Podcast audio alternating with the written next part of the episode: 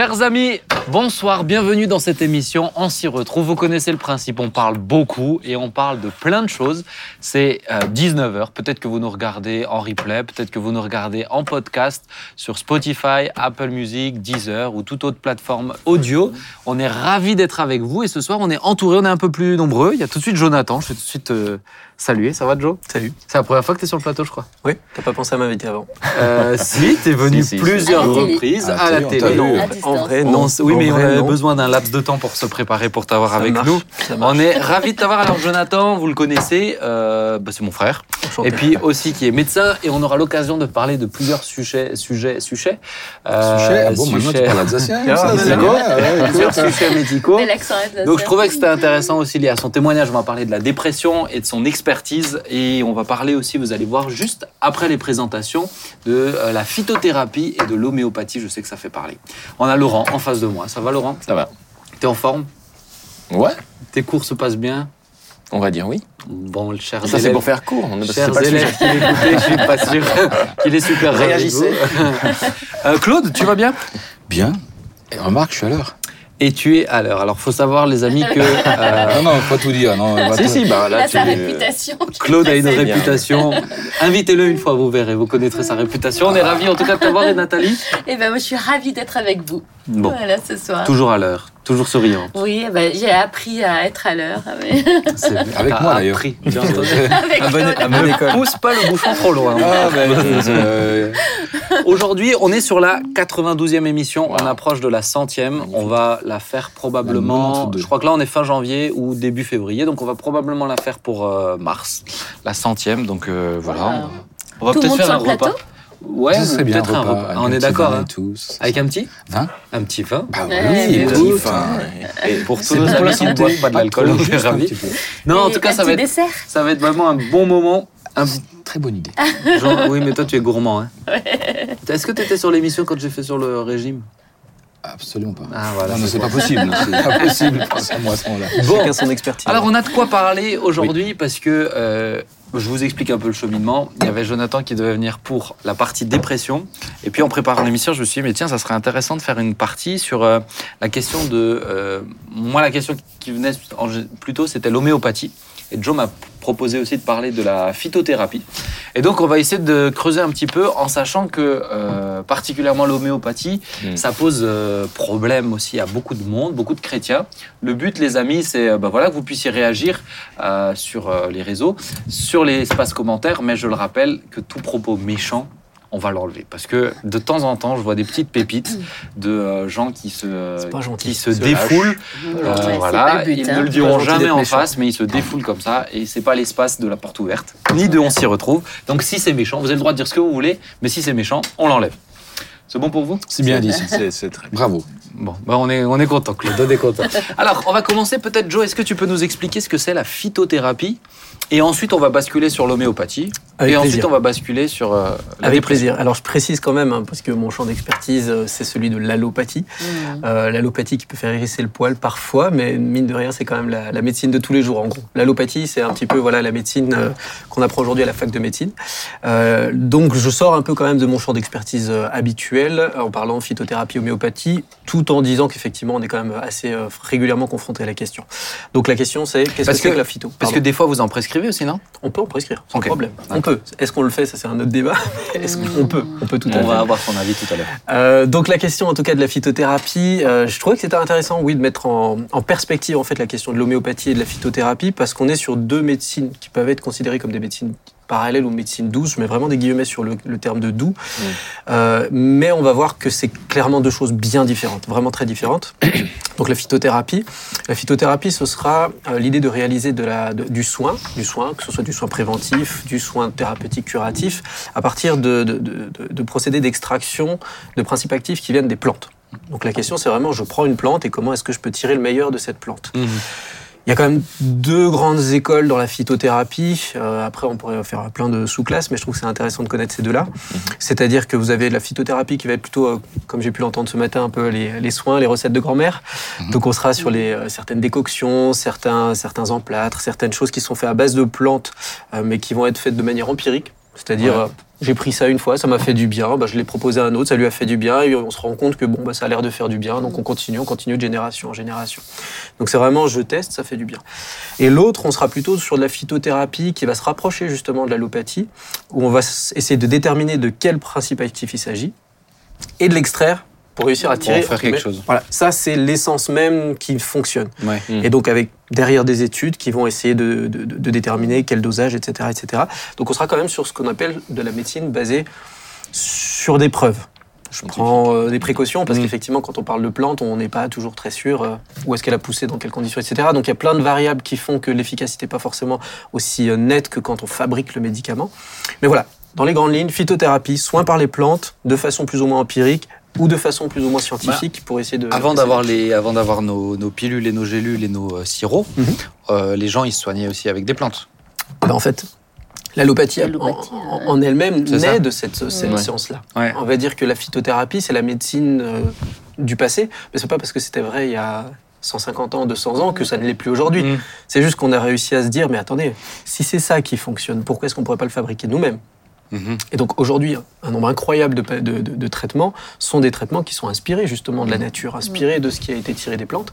Et on va se retrouver effectivement avec des médicaments qui sont plus que des médicaments qui sont artificiels, mais dont le principe actif n'est juste pas tiré d'une plante, il est fabriqué. Alors pourquoi les gens, euh, les phytothérapeutiquants, Phytothérapeute, herboriste. euh, non, alors, pas ceux qui le, pas ceux qui le prescrivent, ceux qui en prennent tout le temps, Ok. Les, Les patients. phytothérapeutiquants. Phil, les phytos- Les patients, les Ouais, malades. les patients. Parce que en fait, pourquoi je dis pratiquants Parce que des fois on a l'impression que c'est presque une religion. euh, où ils poussent, ils sont. euh, enfin, j'en ai, j'en ai rencontré certains où on ne se soigne plus que par ça. Euh, et la question, c'est presque avec un peu d'animosité, avec euh, l'allopathie, euh, l'allopathie euh, générale. Tu vois ce que je veux dire? Bien sûr. C'est-à-dire pourquoi ils sont aussi fervents en disant, bah, parce que toi tu dis aujourd'hui notre médecine elle est tirée de ça. Pourquoi ils sont aussi, euh, ils peuvent être un peu agressifs envers euh, bah, les traitements euh, actuels quoi? Les, les gens donc, qui utiliseront plutôt des thérapies de, cette- de- de- de ce type-là. Ouais, ou même En les fait, après, thérapeutes. hein, les si, tu, physiothérapeutes. si- si tu regardes dans, dans les études qui vont discuter un petit peu de à quoi ressemble le patient qui va avoir accès à ce genre de, thérapie, c'est pas tout à fait les mêmes patients que ceux qui vont venir chez le médecin allopathe. Mm. Donc déjà de base, ils ont un profil intellectuel qui est pas le même. Généralement, c'est plutôt des patients avec un niveau intellectuel plus important, plutôt des patients qui vont avoir justement des, des- conditions de vie qui sont plus saines. Font plus de sport, ils font plus attention à ce qu'ils mangent, etc., etc. Donc c'est des gens qui ont une philosophie de la santé qui globalement déjà est pas la même Mm. philosophie. Et euh, là, pour le coup, ça change, ça change tout finalement, parce que tu vas avoir la des pub. gens, tu vas avoir des gens qui, euh, entre guillemets, ne subissent pas leur santé, mais qui vont plutôt être acteurs de leur santé, et donc ils vont déjà être un petit peu plus des gens qui vont, entre guillemets, prêcher leur bonne parole. Ok. Ils vont avoir déjà un caractère qui va être de nature à, a, être euh, il y a pas un autre propagandiste. paramètre aussi, Jonathan, c'est le tout. fait que beaucoup pensent que l'allothérapie, à cause des effets secondaires, de par la chimie, Ouais. ils ont une crainte en fait à force, alors qu'ils disent que les plantes, au moins, il peut y avoir peut-être des effets secondaires quand même, n'est-ce pas, monsieur le médecin? Mais ils pensent que c'est moins grave qu'avec l'allothérapie. oui. Moi, j'en vois même un, un- un troisième, mais qui est lié à ce que tu viens de dire, Nathalie. C'est est-ce qu'il n'y a pas aussi, euh, et c'est un mouvement qui s'applique aussi à l'information, une défiance à l'égard de- de- d'une médecine fondée sur la science, la même manière et qui fait et qui qui explique en partie euh, finalement euh, le, le succès des médecines alternatives, de la même manière que euh, si on applique ça à l'information, il y a une information alternative, les théories Oui. du complot, Exactement. et donc, il y a, il y a- il y a aussi une attitude, de, il y a un scepticisme à l'égard de, voilà, ouais. de l'allopathie, comme, Mm. comme tu l'as dit, qui explique en partie. Parce que tu as raison de dire le niveau intellectuel, enfin le niveau intellectuel, disons l'éducation, mais je pense qu'il y a aussi ce, ce paramètre-là. euh, Oui, qui- voir avoir un autre encore qui est celui de dire j'ai tout essayé en allopathie. En plus, Finalement, le gain, le gain, le gain de, de retrouver une bonne santé n'est pas Ouais, tant que ça. J'ai trouvé, j'ai trouvé par hasard, par le, le- le bouche à oreille, telle, telle Mm. plante, ça me fait du bien. Mm. Donc pourquoi je m'en priverais Oui. Donc je, je sais pas, enfin il y a peut-être la défiance, il y en a sûrement, j'en j'en conviens. Et puis il y a ceux qui tout à coup arrivent aux, aux limites, limites. aux limites d'un système allopathique. qui- qui- C'est c'est mon côté. euh. Est-ce que vous en, est-ce que vous en prenez? Vous mangez des plantes, des pour aller mieux? Oui, moi aussi. Vous mangez quoi Beaucoup de salade, mais. Beaucoup de salade. Bah oui. N'étant pas Non, mais les, spécialement les malade, la question pour moi ne se pose pas. Non, mais les tisanes, est-ce qu'on- voilà, j'allais dire les tisanes. C'est de la phytothérapie. D'une certaine façon, c'est de la phytothérapie. Le l'huile thym, la essentielle. camomille, etc. La camomille, c'est Les huiles essentielles. Les huiles essentielles. Moi, j'ai Exactement. beaucoup de, fait beaucoup d'angines, Mm. et j'en fais régulièrement. Et pour moi, un truc dès que ça commence, je prends un peu de, un, un petit, un petit sucre avec de l'huile essentielle, le tea tree, la feuille de, la feuille de, Feuille de thé. de thé, ouais, thé, Mm. pardon. Et c'est assez efficace. Ouais. Je veux dire que ça m'évite de prendre euh, des médicaments. On médecin. un truc au poivre, des huiles essentielles au poivre, je sais plus quoi, Oui. pour les maux de tête. Menthe poivrée. Poivrée. Eh ben, franchement, ça marche, ça marche Ouais. super bien. C'est- c'est- moi, ce que je trouve un peu dommage, c'est effectivement qu'on a l'impression que c'est très dichotomique. Que C'est ça, ça, oui. c'est bien, ça c'est mal. C'est ça, ouais. Et dans un camp comme dans l'autre.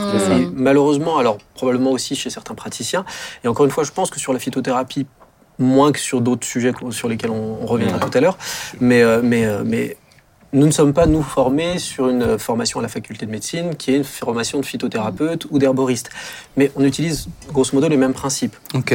Et ça veut dire qu'il y a des choses en phytothérapie qui peuvent être tout à fait intéressantes et des choses en allopathie qui sont tout à fait intéressantes. Mm, mm. Là où il faudra se méfier, et c'est là qu'il y a quand même une limite qu'il va falloir, euh, sur laquelle il faut être prudent, c'est que sur certaines pathologies pour lesquelles on a des, des- des risques qui sont majeurs, et sur, des pathologies sur lesquelles on a des preuves que des médicaments allopathiques ont une efficacité, qui est une efficacité statistique, ça veut dire qu'une Oui, efficacité statistique, c'est que ça va parfois ne pas marcher aussi, Oui, même sur les médicaments allopathiques.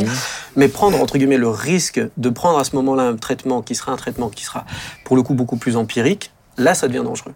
Donc, Oui, prenez, prenez, prenez les thérapies alternatives comme seule option et faire en sorte de donner une perte de chance à un patient, ça, on peut pas se le permettre. Ouais. Mm. Dans, encore une fois, le cas de la, de la- la phytothérapie, je reste prudent parce qu'il y a des choses qui sont... Bah, quand ça fonctionne, ça fonctionne. Et je prends pas de risque particulier quand je- j'ai une angine de prendre mon, mon Moi, essentielle de titri. Alors moi j'ai euh, c'est c'est Pris, donc euh, ma cousine qui est apicultrice hein, et qui m'a fait ça la dernière fois je me suis brûlé.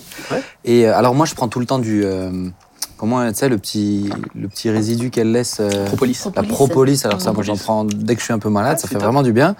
Mais aussi les brûlures c'est du miel. Le miel, ouais. Ah, Mais moi, à l'hôpital, ils Ah ouais, l'utilisent. mais hein, c'est ouais. incroyable. Dans, Ah dans ouais. mes, dans Ah, mes mais stages hospitaliers, qui a marché dans aussi, mes spa- ça. stages hospitaliers, quand on était euh, notamment en maladie infectieuse, j'ai trouvé ça génial. Euh, professeur Senneville du côté de, de Tourcoing, enfin bref, quelqu'un de particulièrement euh, intéressant. Et euh, effectivement, il y avait des soins qui étaient faits sur des plaies, des soins qui plus naturels que ça, tu meurs. hein. C'était des soins effectivement à base de sucre, à base de miel, ou éventuellement même carrément on utilisait des, des thérapies avec des asticots qui permettaient de Mhm. nettoyer bien la Oui, plaie, oui. faire en Mhm. sorte que Oui, c'était tout propre, etc. Mhm. Bah, difficile de faire plus euh, naturel. Alors après les asticots, c'est Après vous les servez au repas. Exactement, on fait ça revenir à la fois. Les écoles. C'est bon Très, ça, très, très bon. avec un peu d'ail Mais, et euh, euh, C'est très protéiné. Mais est-ce que tu prescris de la phytothérapie toi tu pas Alors, du tout? Justement, moi, je me, je, je- bien sûr, hein, on peut parler du miel pertuis et d'autres thérapies comme encore une fois les, les- les huiles, les huiles essentielles, mais j'ai la formation que j'ai et je veux pas moi m'improviser dans un métier qui n'est pas le mien. c'est spéci- ouais, c'est vrai. Je ne dis pas Mm. que c'est c'est pas pour autant que les choses ne sont pas bonnes, mais encore une fois, au bout d'un moment, il faut avoir une certaine maîtrise du sujet. Mm. Et donc là, pour le coup, je garde un peu de distance. Et si un patient me dit, OK, ben, par contre, ce sur quoi je fais très très attention, et ça, il faut que les gens soient vraiment conscients aussi, c'est que les médicaments phytothérapeutiques ont des principes actifs. c'est ça. Et donc il faut vraiment se méfier parce qu'un exemple qu'on vient de citer, que je viens de citer, c'est le millepertuis, mais il faut savoir qu'il va avoir des interactions avec des médicaments majeurs. Mm. Si Tout vous êtes euh, par exemple atteint du virus du sida, vous savez très bien que le millepertuis va potentiellement complètement parasiter le traitement euh, antirétroviral. Ah oui. Donc vous prenez un risque majeur en prenant un médicament qui est en pour- ouais. donc c'est pas Ouais, parce que c'est- des choses qui sont d'accès en vente libre, que c'est ca- calibré naturel.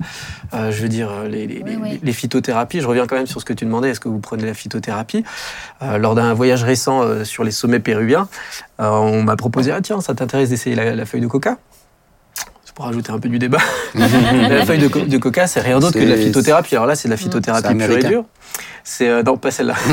c'est c'est des, feuilles de, de la plante de, de coca euh, qui sont juste simplement séchées et tu les hein. mets dans la bouche, même pas, tu les laisses euh, infuser dans ta bouche, un peu comme un thé salivaire. Mm. Et avec ça, tu gagnes une énergie incroyable. C'est comme si tu avais pris euh, une série de cafés. Ouais. Effectivement, les gars qui tournent sur les hauts sommets pour lutter contre le mal des montagnes, pour lutter contre effectivement la fatigue, etc., prennent ça. Mm. Et c'est de vrais stimulants. Ça fonctionne vraiment bien. Hmm. Donc, euh, Intéressant, c'est- des- as. J'en ai un sachet, mais je sais. Ah bah, Une balade dans les Vosges. de feuilles de coca. Rien à voir avec la cocaïne, quoique, mais Voilà, c'est non transformé. Mais, mais c'est pour dire qu'effectivement, c'est la, la plante est un élément intéressant. Et, euh, Mais c'est pas. Hippocrate qui disait que l'aliment est mon médicament ou mais de toute façon, ce qu'on c'est appelle ça les alicaments, mais là on, est Ouais. on dévie encore On un tout petit peu, mais, mais, euh, mais, mais on est ce qu'on mange, Mm. on est ce qu'on fait. Moi, la Mm. première des Mm. choses que je dis à mes patients, c'est faites déjà attention à comment vous vivez Mm.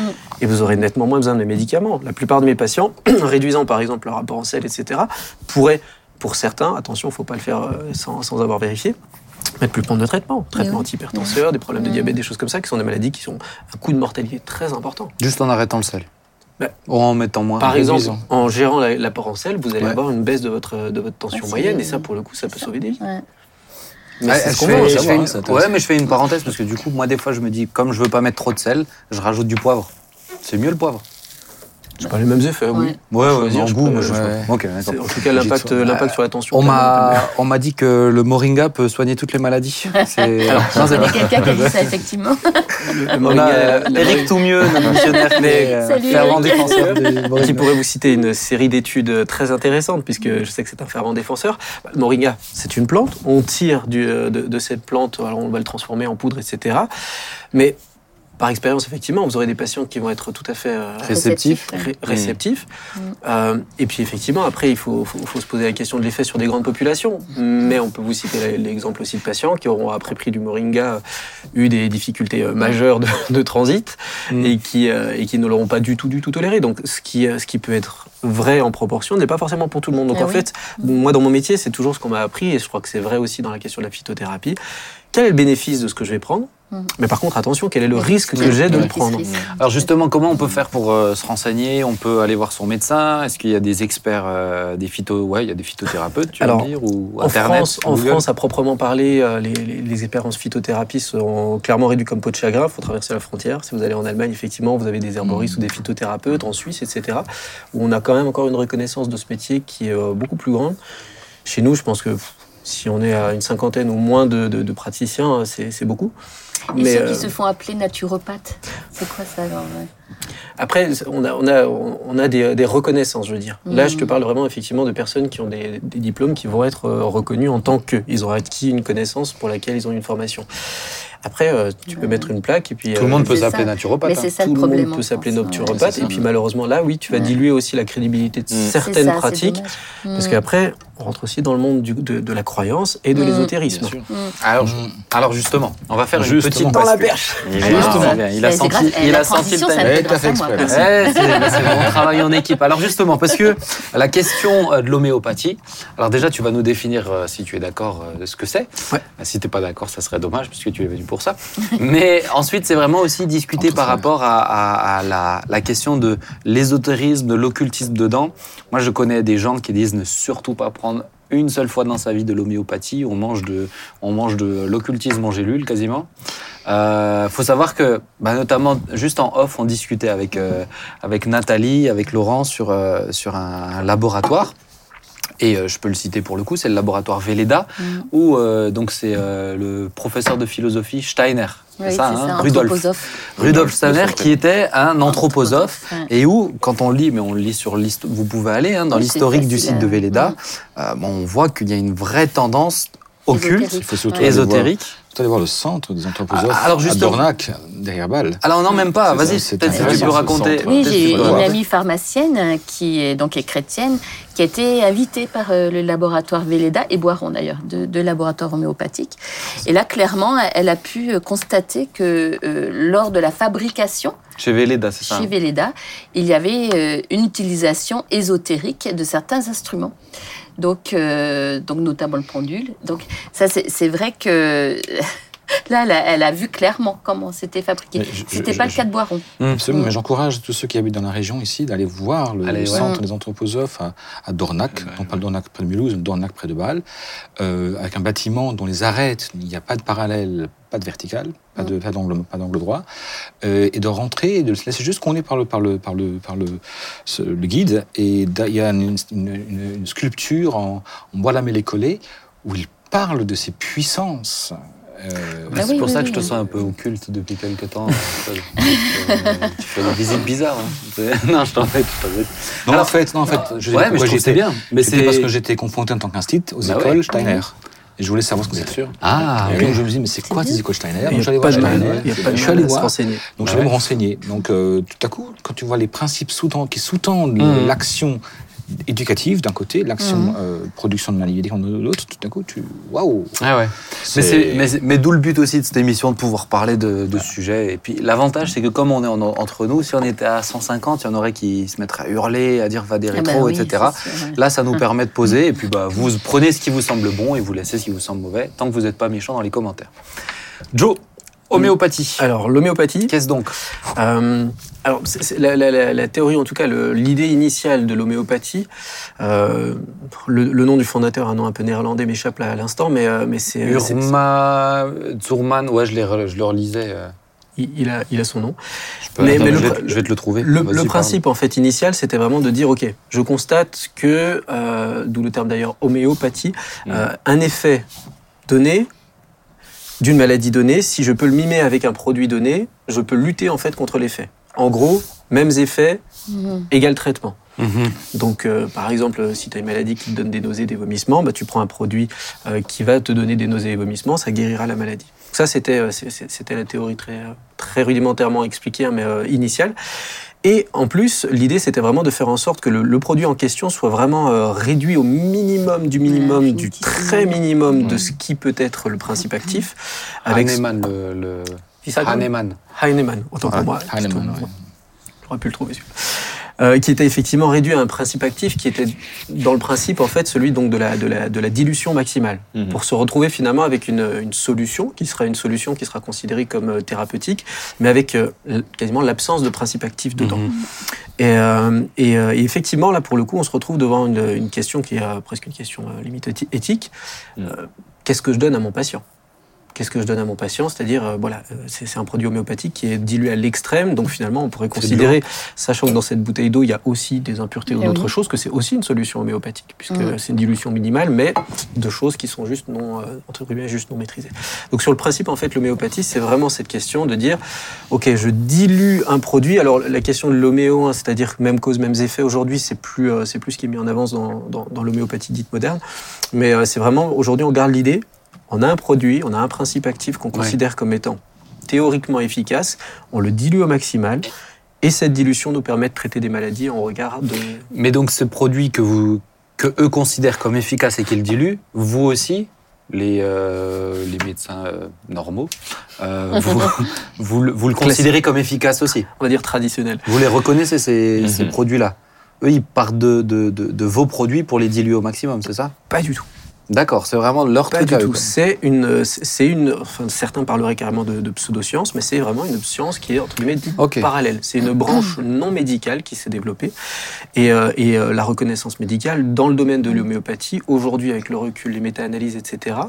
est euh, nulle. Je veux dire Mhm. aujourd'hui l'OMS elle-même reconnaît, euh, enfin reconnaît pas, recommande de ne pas utiliser l'homéopathie, tout simplement parce que là pour le coup on n'est même plus sur le principe actif de la phytothérapie Ah oui. dont on parlait tout à l'heure. Là aujourd'hui on est en train de, de- de- de parler d'un effet qui est compa- simplement comparable à l'effet dit placebo. Mhm. C'est-à-dire Ouais, que si tu prenais, si tu prenais entre guillemets rien ou un truc qui est pas censé marcher, c'est Donc, la même chose. Déclenche. C'est la même chose, mais, mais euh, dans, dans les faits, effectivement, le, le- le principe de l'homéopathie, on rentre encore une fois dans le domaine de la croyance. Et pourquoi on nous ça. en prescrit aussi quand on va chez le médecin?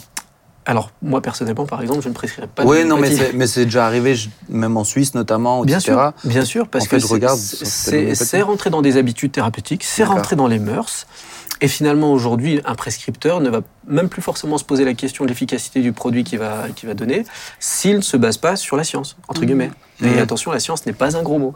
Euh, C'est-à-dire que l'EBM, donc euh, Evidence-Based Medicine, c'est la, médecine comme on, a- on souhaite la pratiquer aujourd'hui. C'est donc une, une médecine qui est une médecine qui a prouvé son efficacité, a testé l'homéopathie en tant que telle et a considéré que non, l'homéopathie, effectivement, n'a aucun bénéfice sur le, sur le patient. Donc c'est euh, c'est- c'est peut-être un peu raide hein, de le présenter comme ça, Mhm. mais, euh, mais concrètement, sur le plan médical, euh, la médecine moderne ne peut pas être en accord avec l'homéopathie. Alors après, est-ce qu'on est en accord avec la médecine moderne? Ça, c'est chacun qui Mhm. Voilà. choisira son avis, ça c'est Mmh, autre chose. Mais dans le principe, l'homéopathie c'est euh, c'est effectivement comparable à ce qu'on appelle Mais un donc si maintenant, parce que forcément il y en aura sur, euh, sur euh, l'espace commentaire, mais qui diront, ben oui, mais un jour moi j'ai pris et ça a fonctionné.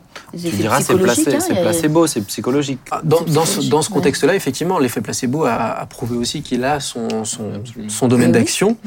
Euh, il a son domaine d'action. Et puis après, effectivement, on va avoir des, euh, des, des effets qui sont entre guillemets, des effets parallèles, où finalement, encore une fois, je reprends un peu le profil du patient.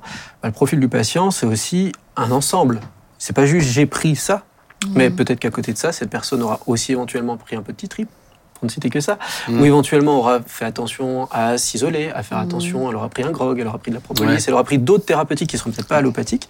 Et finalement, on va dire l'homéopathie m'a fait du bien, mais on n'a pas considéré l'ensemble de la prise en charge. Donc de toute façon, et nous en médecine, c'est ça qui est parfois difficile à entendre en consultation, on ne peut pas se baser sur l'expérience individuelle pour dire que quelque chose marche. Ce qui est Mhm. très très frustrant, souvent aussi pour le patient, parce qu'en face de vous, vous avez l'impression Mhm. que le, le type euh, qui a sa blouse, il est juste un crédule et que si ça ne va pas dans son sens, bah, c'est juste parce qu'il n'y croit pas.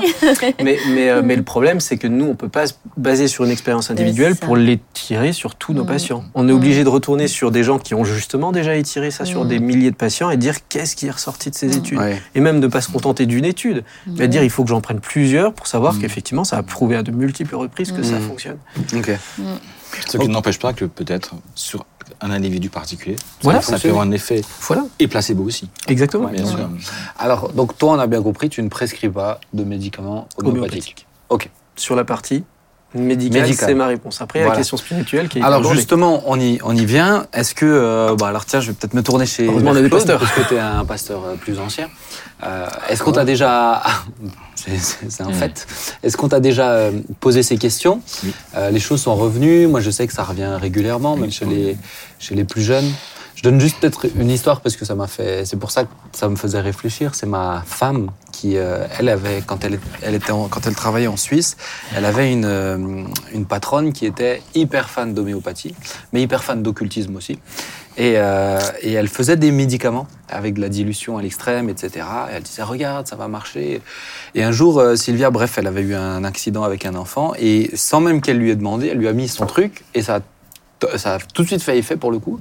Elle dit ah tu vois c'est une crème euh, voilà c'est naturel et tout. euh, euh, c'est juste quand tu l'as fait au moment de la faire il faut que tu sortes sous un soir de pleine lune pour la Ça. présenter à la lune et faire réciter quelque chose. Bon ça ressemble pas tout à fait à des traitements normaux. Mmh. Alors Claude tu as, un peu un avis dessus? Qu'est-ce que tu en penses? Ou peut-être qu'est-ce qu'on t'a fait? Qu'est-ce qu'on t'a relevé aussi sur la question de l'occultisme et de l'homéopathie? Alors, je pense qu'il y a cette fameuse dilution de principe actif. C'est-à-dire qu'à un moment donné, lorsque on prend un extrait d'une plante, un principe actif, et, et qui va servir à, la- à- à soigner telle ou telle euh, pathologie, euh, très bien, à un dosage donné. Mhm. Le problème que ça pose, c'est lorsqu'on on dilue à, à- à- des tels dosages, c'est-à-dire on prend un gramme qu'on met là-dedans, dans une bouteille d'eau, on met une bouteille d'eau à côté qui est, qui est pleine d'eau, on prend un, un gramme de cette eau-là, on met, on met là-dedans, et on le dilue jusqu'à euh, 40 bouteilles ou 50 bouteilles. À la fin, à la fin, il n'y a plus de preuve qu'il y a le principe actif.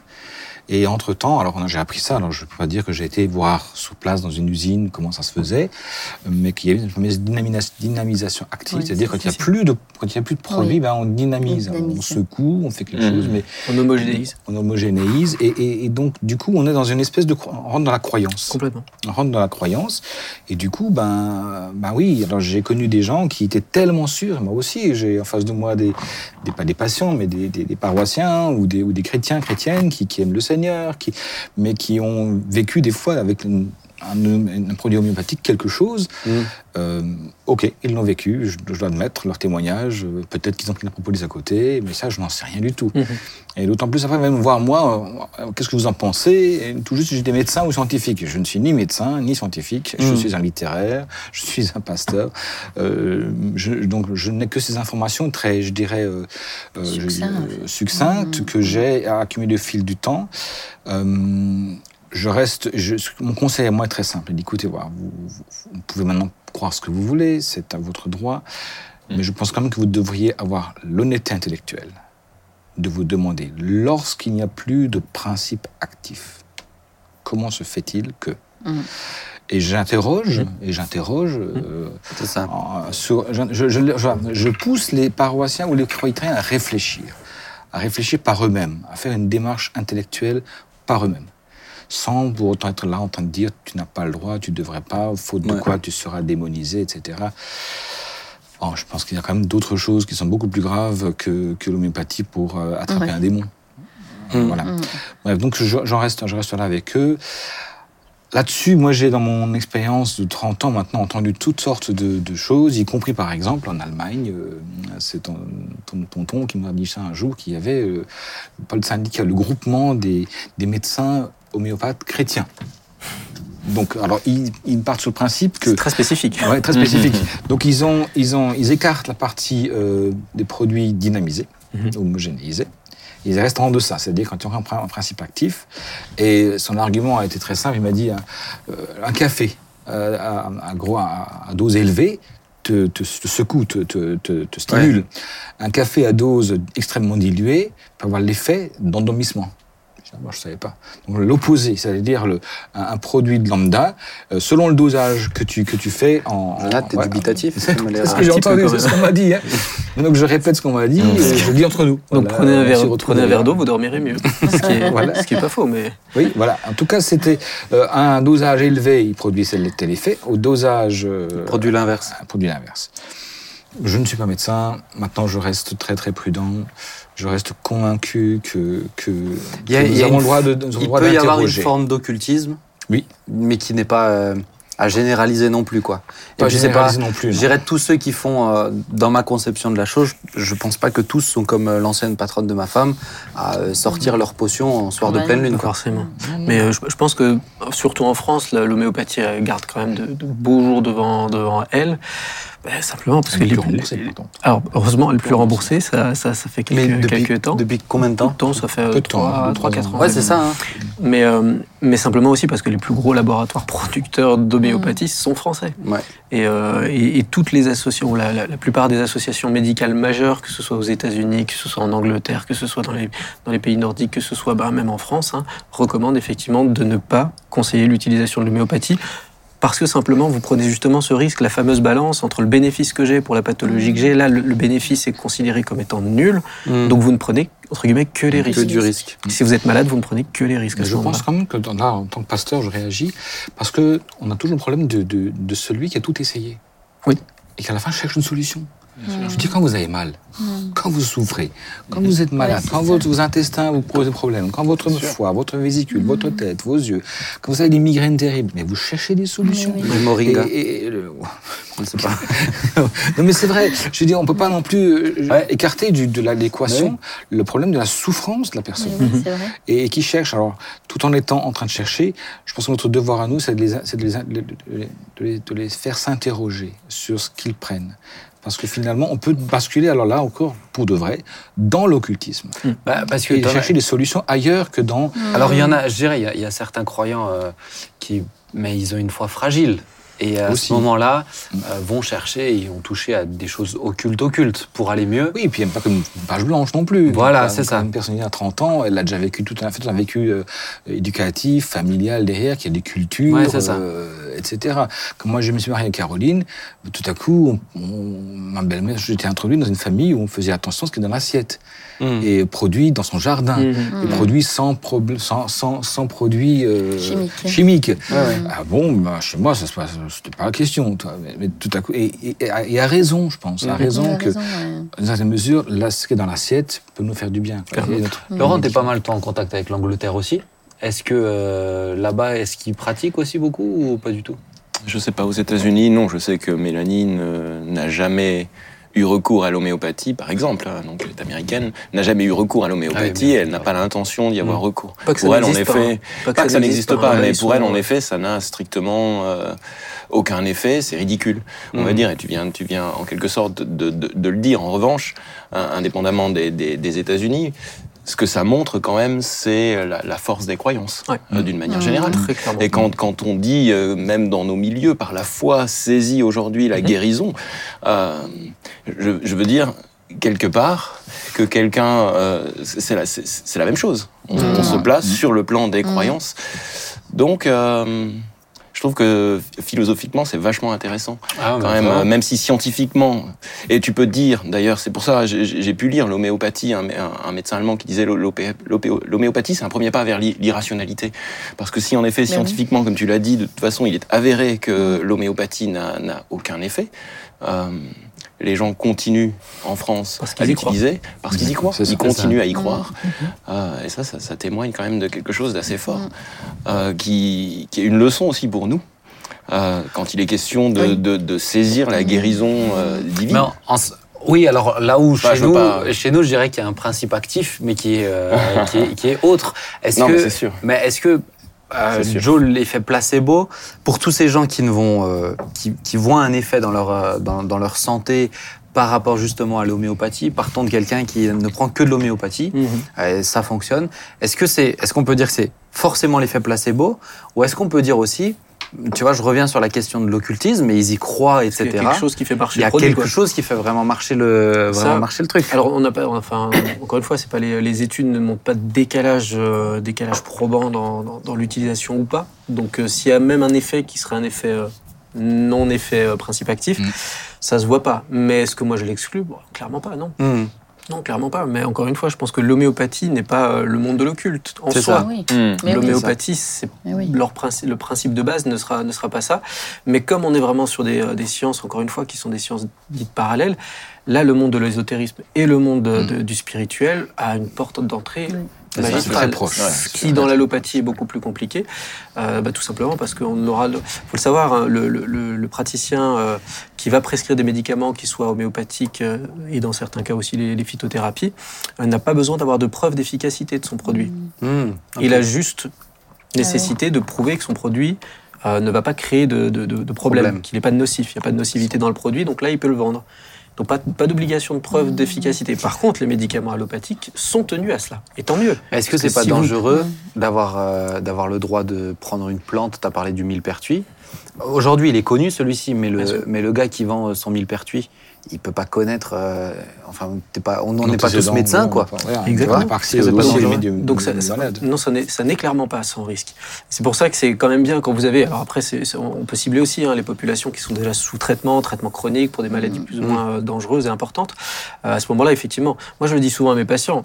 Écoutez, si vous prenez des traitements de votre propre chef, dans quelque, de quelque nature qu'elle soit, sachez simplement que moi je ne peux pas vous garantir, ne sachant pas ce que vous prenez, que ça va pas avoir une interaction avec les autres médicaments.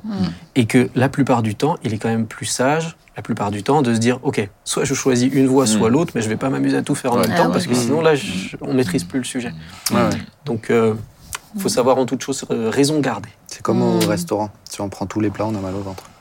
La plupart du temps. Ouais, J'ai simplifié au maximum, j'ai dilué au maximum le. Je n'ai pas encore essayé. Mais, mais on va on va avancer, mais ça me fait ça me fait penser à l'émission qu'on a qui a été diffusée il y a pas longtemps là sur l'ostéopathie. L'ostéopathie, ouais, ouais. Et je pense que c'est il y a quelque chose de, de, de parallèle. Alors, on voit que pour le coup, chez les ostéopathes, il y a du bon aussi. On- avait un, professionnel qui était là, qui a exercé pendant plus de 13 ans. Et, euh, et effectivement, il y a des choses très intéressantes. Mais, comme tu as dit aussi, Mm. c'est une, pour Porte, certains, c'est une euh, porte, porte ouverte, ouverte, sur, euh, ouais. sur l'ésotérisme, sur, euh, sur le monde spirituel, tout simplement. C'est- enfin, de manière beaucoup plus large, hein, les théra- thérapies alternatives, et puis euh, il y a le débat, il y a des débats aussi qui concernent, je ne lancerai pas trop le sujet, mais l'hypnose. Mais ou on y, d'autres- on y viendra. ou d'autres, d'autres Lorsque choses. je sentirai Mais- les gens prennent, ou Mais- je me réjouis de l'aborder. Mais c'est, Mm. mais c'est vrai qu'au bout d'un moment, je pense qu'effectivement, il y a un peu le principe de j'ai un outil, est-ce que c'est l'outil le problème, ou est-ce Oui. que c'est ce que j'en fais? L'intention derrière. Ouais, Et ouais. l'intentionnalité dans à peu près tout ce qu'on fait. Hein, ouais, Moi, avec vrai. mes médicaments, je Mm. peux faire des dégâts. hein. Mais oui. Mais c'est quelle intentionnalité Je soigne Mm. ou je manipule? C'est ça. Mais c'est quand même intéressant, je relève le fait qu'on parle de ce genre d'éléments, allopathie, homéopathie, ostéopathie, Mm. euh, dans une émission comme celle-ci. Euh, il y a 40 ans, je ne suis pas sûr qu'on en aurait parlé. En tout Ah cas, oui, pas dans le thème pareil. On aurait, ça aurait été blanc ou noir. Il y aurait pas ça, eu- c'est il y ça. aurait Voilà. de-. Donc, donc, merci de nous avoir proposé une telle émission et d'autres émissions qui vont suivre. Mais en tout cas, je, je pense qu'il faut être prudent. Ouais. Il faut être prudent. C'est ça. Euh, Autant, je veux dire, il y a quand même, je répète, là c'est le pasteur qui parle, on a des fois des, situ- des situations, des gens qui ont des souffrances et qui ne savent plus comment gérer. Je comprends, mais oui. Et qui vont chercher, y compris dans l'occulte, Mhm. c'est ça. y compris chez nous. Mm. Oui. Quand on dit euh, euh, ils imposeront les malades, les malades seront guéris, Mm. euh, on reprend le centre de croyance, etc. Mais c'est- aussi une façon de gérer le, le problème de souffrance. Et- Dans et leur cas, des fois, c'est on va tester quoi. On va voir. Bah oui. Maintenant, le problème qui a peut-être des, fois eu dans le passé, et voire peut-être comme maintenant dans un certain nombre de, de mentalités, je dirais, plus que dans des églises euh, ou des, ou des, ou des constitués, c'est euh, on ne va plus que prier. Hmm. Et on va y refuser de revoir- regarder son assiette. On va refuser d'aller voir le médecin. On va refuser d'aller voir autre chose. C'est parce qu'on n'a plus que. mais- Mais non, c'est un tout. On est, on est quand même faire corps, âme et esprit. Et, et les, et les Mais qui trois fait, partie d'une interagissent, théo- quoi. qui fait partie d'une théologie aussi. hein. Et on Absolument. va avoir une émission qui va sortir dessus sur euh, la théologie de la Un prospérité. Vous avez des émissions sur tout, c'est merveilleux. Ben ouais, mais, ouais. mais tu vois, mais en préparant, en- quand j'ai appelé Joe pour parler de ça, pour parler de l'homéopathie, etc., je disais, mais peut-être moi, ce qui me dérange euh, dans, la manière de penser chrétienne, souvent, j'aurais tendance à dire, c'est on réfléchit pas, c'est mal parce que c'est mal. Et pour moi, c'est même devant Dieu, c'est pas juste. On, on peut pas dire ça. C'est on- Dieu nous a donné un cerveau pour euh, pour l'utiliser, pour creuser, pour chercher. Et on est revenu dessus au téléphone quand on s'était appelé pour préparer l'émission. C'est tout ce qui n'est pas conviction est péché. Mm. Mais pour pour avoir une conviction, on, on a le droit d'avoir cherché. Est-ce que la conviction, elle vient parce qu'on t'a dit que c'est mal, ou est-ce que la conviction vient parce que réellement t'as fait ta part? Après, c'est vrai qu'il y a la part de réflexion qu'il faut mener, Ben à oui. personnel. Maintenant, il y a quand même tellement de sujets qui, qui, auxquels on a accès aujourd'hui, avec la quantité d'informations, C'est ça. qu'à un moment donné, c'est bien d'avoir des endroits où on peut se dire, ils ont déjà réfléchi, et je- et, ça m'aide à réfléchir. Mais voilà. Mais Il mais faut savoir où on cherche. Sans le but de cette émission, c'est pas que quelqu'un termine en disant ah ouais bon bah ils ont dit que c'est mal donc c'est mal. Ah, sans pour Ouais. autant passer au Ils vont chercher. Tout à fait d'accord. Bah oui, c'est ça. On va avancer parce que c'est super intéressant, mais il y a une deuxième partie, et c'était là- c'était le but premier normalement de ta venue, Jonathan, c'était de parler sur euh, la dépression. Parce que euh, bah, toi, tu es passé par une dépression, Mhm. et puis tu accompagnes des gens en dépression. Oh oui. Et euh, donc voilà, je pense qu'on est dans un contexte aussi de plus en plus de dépression. Euh, on discutait tout à l'heure euh, notamment d'un animal, un chien, un chien que je garde chez moi quelques jours et qui est euh, Et en sous dépressif. antidépresseur. Donc, euh, donc, comme quoi ça passe. compare à des chiens. Ça maintenant. passe- non, Oh là c'est pas là. Mais comme quoi, euh, alors Ça quand, mon ouais. père il a appris que ce chien-là, il avait des antidépresseurs, il m'a dit toi t'attrapes tous les tous les malades psy, ils viennent chez toi, même les chiens. Donc euh, bon. Alors Joe, qu'est-ce que c'est la dépression? Est-ce que c'est euh, c'est- c'est c'est une humeur ou est-ce que c'est est-ce que c'est plus que ça? Que, euh, Pourquoi je dis ça? C'est les gens qui me disent ah je vais pas bien, je suis en dépression. suis en dépre- ouais. Euh, C'est un terme qui est vraiment très galvaudé dans la société aujourd'hui. pour ça- Simplement, en fait, voilà, c'est c'est connoté. Dépression, c'est effectivement, je vais pas bien, tout confondu. Euh, mais non, non, la dépression, euh, la dépression en tant que telle a une, euh, une, une définition qui est quand même assez précise et des symptômes, ce qu'on appelle un faisceau d'arguments, un faisceau de symptômes qui est aussi assez précis. Donc, euh, dans ces faisceaux de, symptômes, tu auras effectivement la tristesse de l'humeur, des troubles du sommeil, des troubles de l'alimentation, des phobies, agoraphobie, c'est-à-dire la peur de sortir ou Trop de plus monde. etc. Euh, et, et puis tu, tu- tu as des idées noires et puis parfois des idées suicidaires, etc. Donc tu as des gradations.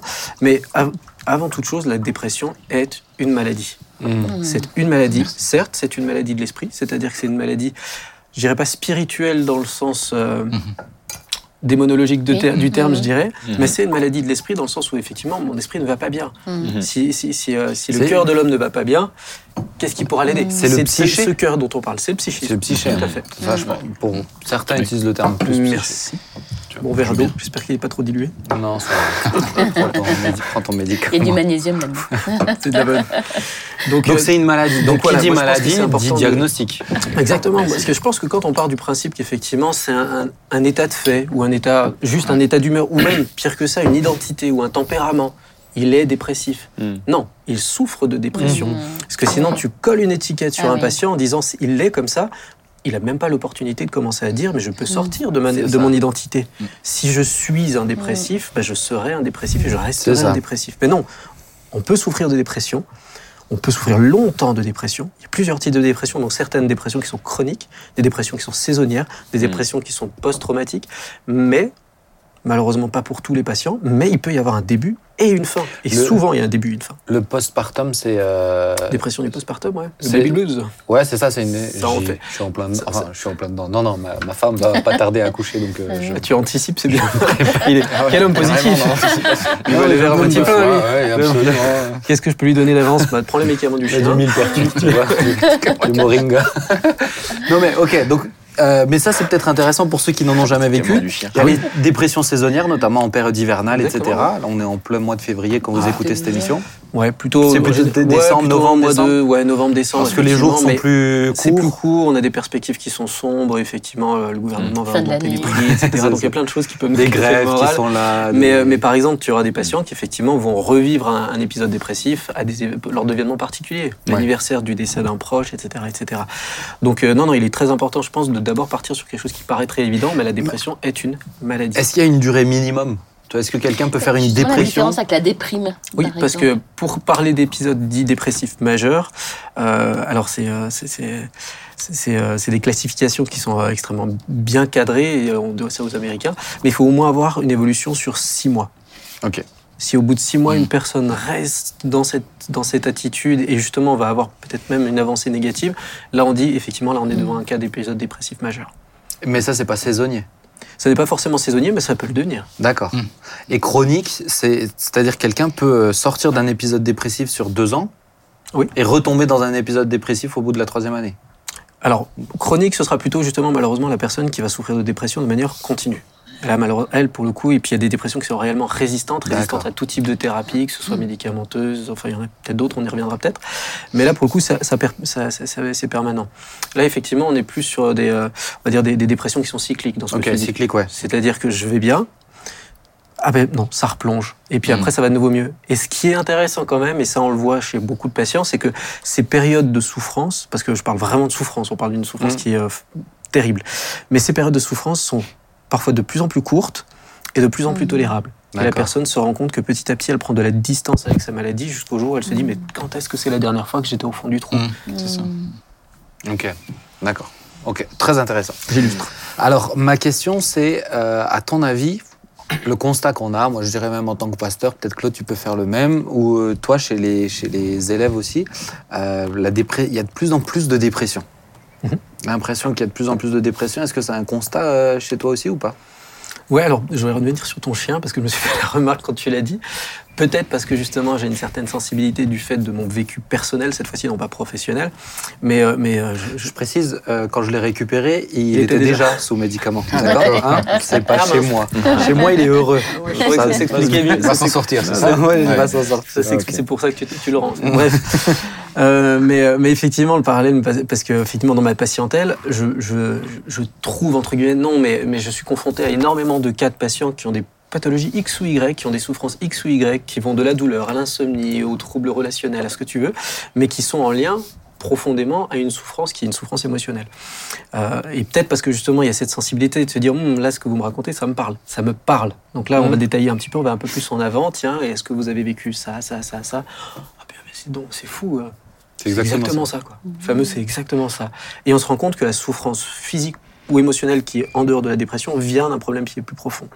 Donc est-ce qu'on en voit de plus en plus? Alors peut-être justement ce biais de sélection me concernant, mais, mais on est dans une société qui est extrêmement, alors pour le coup, déprimante. Mm. Je veux dire, la dépression ne va pas forcément naître de rien du tout. Oui. Bien sûr. Aujourd'hui, pour citer cet exemple qui parlera probablement à Claude, j'ai j'ai une proportion importante des patients que je suis pour troubles de l'humeur ou difficultés de ce côté-là, qui sont des patients qui travaillent notamment dans l'éducation nationale. Pourquoi? Parce que travailler aujourd'hui dans l'éducation nationale, Oui. j'aurais pu te regarder aussi, aussi Non, non, mais c'est, c'est, c'est, Tu m'as l'air un peu terne. mais c'est, mais c'est un challenge qui est, Ah ouais. de mon point de vue, les, personnes qui travaillent dans, dans le milieu de l'éducation nationale, en particulier les professeurs, euh, mais sont des gens qui, s'ils vont bien, ont quelque chose d'autre. Mm. Parce que finalement, aujourd'hui, on se rend compte que travailler dans ce, ce milieu-là, comme par exemple le milieu hospitalier, est devenu tellement, entre guillemets, inhumain Mm. que tu ne peux que, au bout d'un moment, céder, Mm. craquer. Oui. Et, euh, et c'est pour ça que je dis qu'aujourd'hui, est-ce qu'on en voit plus? Ben, Je pense qu'au fait qu'on a une société qui ne s'intéresse plus à l'humain comme elle le faisait. Oui. On n'est plus au centre du jeu, donc forcément, ben, l'humain craque. Ok. Mais c'est pas récent non plus. hein. Ça n'est pas Moi, récent, J'étais à l'école normale en 80, 81, 84, et euh, j'ai fait partie de la chorale des normaliens, et on allait chanter euh, à un centre de, de- un centre de soins des profs. Honnêtement, la, la fois où j'y étais, je me suis dit, waouh, si tu finis comme ça, Ah ouais. Dans 30 ans, voire moins, euh, est-ce que, je vais, est-ce que je vais faire ce métier toute ma vie? Ça, ça. Je suis ressorti de cette soirée, je me suis dit, je ne suis pas sûr que je ferai ce métier toute ma vie. Parce que finir comme ça, j'ai vu des gars qui, étaient, qui, étaient, qui, étaient, qui avaient eu une, une carrière brillante et tout à coup se sont éteints et ils sont devenus mais, mais terriblement euh, dépressifs. Du fait d'un contexte, Contexte. mais réellement dépressif. Dépressif. Donc euh, je, je dis honnêtement, le métier d'enseignant est un métier qui est, qui est, qui est un métier à risque. Ouais. Est-ce que le, est-ce que le burn-out, c'est une forme de dépression ou c'est autre chose? Totalement, tu me tends la perche. hein. Pour, pour le coup, euh, on, est dans des, euh, des- des- des discussions, nous, sur le plan médical actuellement, qui sont justement dans le domaine des conditions de travail. Il faut savoir que des, des médecins, les médecins, globalement, sur le terrain, sont à, aller à environ 40-50% de burn-out. En pourcentage sur la population Ah médicale, ce Ah qui oui. Énormissime. Bah oui. Et j'en parle parce que un peu pas, pas plus tard qu'il y a un an, je- j'hésite à arrêter mon activité parce qu'effectivement, Mm. le contexte et les conditions faisaient Mm. que c'était trop difficile. Mm. Le burn-out est une forme, on dirait en tout cas, de décompensation. C'est ce qu'on appelle un épuisement professionnel. Je trouve que ça parle beaucoup plus. Mm. Mais, euh, mais, mais c'est- exactement les mêmes ressorts que la dépression. C'est-à-dire, je n'ai plus de ressources, je n'ai Mm. plus rien à donner en face. Pourtant, on m'en demande encore et plus encore, mais je n'ai plus rien à donner. Et donc là, la seule qu'un truc. solution, c'est le blackout. C'est de dire, Mm. je- enfin, c'est cérébralement parlant. que- Parce que moi, j'entendais quelqu'un, tu vois, dire euh, c'est- pas tant euh, dans le psyché, c'est plus physiquement. Mais où Ça va se pour- traduire physiquement. Ouais, mais pour ouais, c'est ça, parce que j'ai quand même, ça- ça pour avoir accompagné pas mal de personnes euh, où je peux dire, bah, ils étaient, euh, ils étaient sombres, quoi. Oui. Tu vois, comme, comme une Oui, vraie oui, oui. dépression. Ça va se manifester dans ton corps, c'est-à-dire qu'on peut aller jusqu'à des, des- des symptômes qui sont, euh, qui sont ce qu'on appelle par exemple la clinophilie. Euh, c'est-à-dire que des, patients ne peuvent plus se lever de leur lit. Mm. Ils sont couchés sur leur lit. Mm. La clinophilie, c'est je n'arrive pas à me lever physiquement, C'est ça. mais pas parce que rien- tout marche, les muscles marchent, les nerfs marchent, la Mm. respiration, le cœur, tout est possible, Sauf tout est là. psyché. Mais le psychisme bloque la personne dans une position qui est insurmontable. Sortir de son lit est devenu une épreuve insurmontable. C'est vous dire à quel niveau d'épuisement à quel niveau d'épuisement on peut, on peut C'est- arriver dans ces cas-là. C'est- Donc c'est pour ça que parler de maladie, encore une fois, ça me paraît très important, parce que ça met aussi un peu de la distance sur la façon dont on va voir le- la personne qui est réellement dépressive. C'est ça. C'est ça. Mais est-ce que quelqu'un qui a fait un burn-out peut partir ensuite dans une dépression? Oui. Ok, donc ça se soigne de la même manière aussi? C'est- Tout est toujours très spécifique. Euh, moi, je dis souvent aux patients que j'accompagne, notamment sur le plan médicamenteux par rapport à la question de la dépression, que on leur donnera des outils pour essayer de tenir à peu près debout. Mais la rééducation, ce sera une rééducation qui est une rééducation d'environnement. De vie, de décision, de position, d'individu, d'image de soi. Enfin, il y a- y, a tellement de choses qui interagissent là. Et c'est merveilleux parce que quand les gens mettent petit à petit le doigt sur les choses qui, effectivement, ça, c'est pas juste dans ma vie, ça, je le fais pour les autres, simplement parce que je veux qu'ils m'a- m'acceptent, parce que moi-même, je m'accepte pas, etc., etc., ben, on se rend compte qu'en fait, c'est tout un puzzle de vie qui change. Et tu te retrouves après, au bout de deux, trois ans, avec une personne qui te voit avec un, un grand sourire et qui est très épanouie parce que finalement, C'est ça. elle est dans sa vie. choix. Et, ça, Elle et vit ça- sa vie. et en règle générale, quelqu'un qui sort vraiment d'une dépression, pas qui euh, est un peu cyclique, mais je dirais qu'il est transformé. Mhm. Moi, je le trouve transformé et je le trouve plus rayonnant qu'avant. Ah, parce a- qu'il a, il a compris, vécu. en fait. Ah, c'est ça. Ah oui. Ouais. Il a compris. Parce que les gens tombent, les gens euh, sont pas en dépression euh, comme ça, quoi. C'est pas attraper une bactérie qui vient, c'est un contexte aussi qui fait que. Moi, j'avais une question. Est-ce qu'il y a des caractères qui prédisposent à ça? Des caractères, des tempéraments, oui. On, on- on- on peut décrire effectivement les personnes qui vont justement être les personnes les plus introverties. Euh, alors, je mets ça un peu en perspective parce qu'il y a des personnes très extraverties qui, de ce fait-là, vont payer leur investissement excessif dans, Mhm. dans, dans- dans le, le monde professionnel ou d'autres choses. Mais effectivement, les personnes qui justement auront, je reviens sur l'image de soi, une perception qui va être euh, erronée de Mhm. qui ils sont, bah, ça va plutôt être des personnes qui vont justement vont toujours être très attentifs, très à Mhm. l'écoute, ils vont toujours être tout à fait d'accord avec ce qu'on leur dit autour. Et puis tu vas leur demander, euh, ça te dérange pas? Non, ça me dérange pas. Mhm. Et je le fais, et je le fais, et je le fais. Et un jour, vous avez cette personne-là qui explose complètement Mhm. et, et- et qui, est, qui est au fond, non seulement au fond du trou, mais en plus, on veut à toute la terre. Parce que d'un coup, tout ressort comme une explosion. euh, Et, et ça, pour le coup, c'est des profils. Effectivement, après, il y a des profils familiaux. Parce qu'il y a des terrains aussi qui sont des terrains familiaux où on le sait pertinemment que quand vous avez des Chez ancêtres nous. ou des aïeux qui ont justement cette, euh, cette, cette, Ah euh, oui, cette faiblesse ou cette fragilité sur le plan émotionnel qui est multifactorielle aussi, bah, effectivement, il y a des risques. Et puis après, il y a des maladies Mm. psychologiques ou psychiatriques Mm. qui accompagnent et qui sont aussi à risque.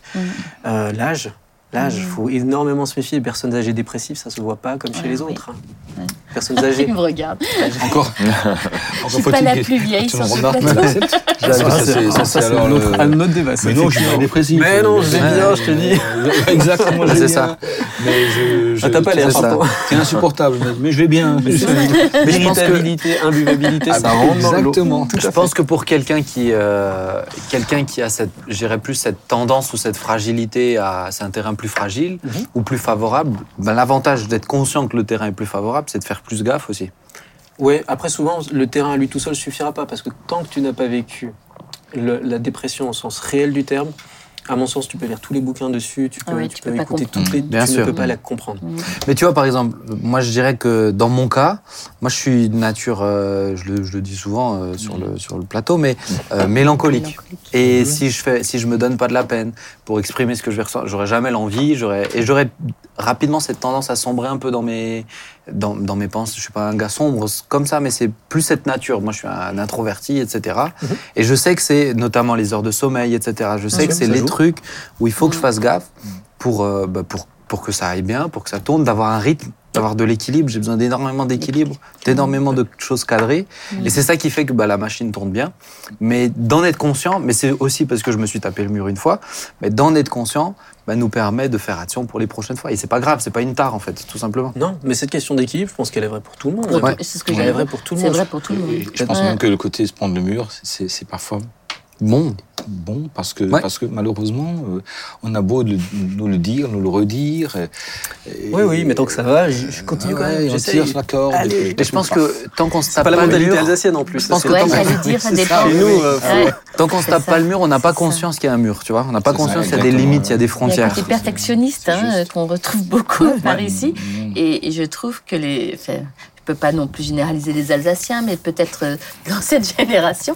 Moi, quand je suis arrivée du Sud, j'ai dit, mais ils sont fous ces Alsaciens. Et je me rappelle, Jokel, il avait dit ça. Vas-y, Vous répète, êtes vas-y, répète. mais oui, le, le- vraiment le souci de la perfection, c'est un truc euh, qui, moi, me fatiguait. hein. Ouais.